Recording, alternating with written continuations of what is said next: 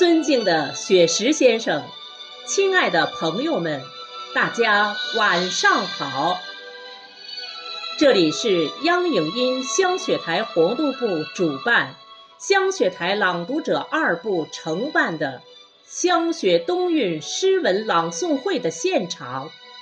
我是本场朗诵会的主持人胡汝斌，欢迎大家光临。初冬暖阳万物藏，岁月沉香月时光。告别了五彩斑斓的秋天，走进了万物收藏的冬季。不知不觉中，我们又走过了一季岁月。冬天是寒冷的，冰天雪地，寒风凛冽；冬天又是浪漫的，山舞银蛇，银装素裹。古往今来，诗人笔下妙笔生花，写下了多少赞美冬天的名篇佳句。终南阴岭秀。